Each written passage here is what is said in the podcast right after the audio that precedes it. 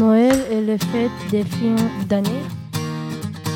Racontez Noël dans ton pays. Que se passe-t-il en ville?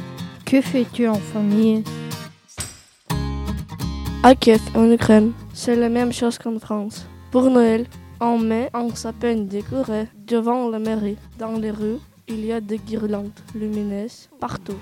Pendant 15 jours, tous les soirs, il y a des feux d'artifice. En Russie, on fête Noël le 7 et le 8 janvier. En Ukraine, c'est pareil. Chez moi, aux Philippines, il y a beaucoup de monde à la maison. C'est 24 et 25 décembre comme en France. Les maisons sont décorées avec des guirlandes. Il y a un sapin de Noël. On décore le sapin à la maison.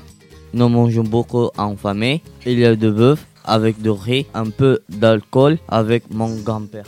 Non, en Russie, c'est une salade russe. Il y a des petits pois, il y a de la saucisse, il y a de l'œuf, du sel et de cornichons au vinaigre. Nous ici en Ukraine, on mange de l'olivier. Pour le dessert, on mange des mandarines, des biscuits et, gâteaux. et des gâteaux. Et de la glace. Nous, aux Philippines, pour Noël, il n'y a pas de repas traditionnel. On peut manger des spaghettis ou autre chose. Mais pour le dessert, en général, on mange beaucoup de salade, des fruits, ananas et d'autres fruits avec du lait. Je viens d'Afghanistan. Avant de venir en France, je ne fêtais pas Noël. Ça n'existe pas en Afghanistan. Cette année, c'est la deuxième fois que je fête Noël.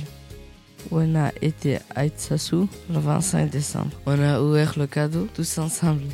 Moi, je n'ai pas fêté Noël. En Algérie, ça n'existe pas. Parce que c'est un pays musulman.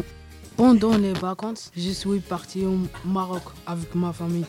Normalement, il n'y a rien dans les rues. Il n'y a pas de décoration. J'ai vu le Papa Noël dans la rue. C'était la première fois.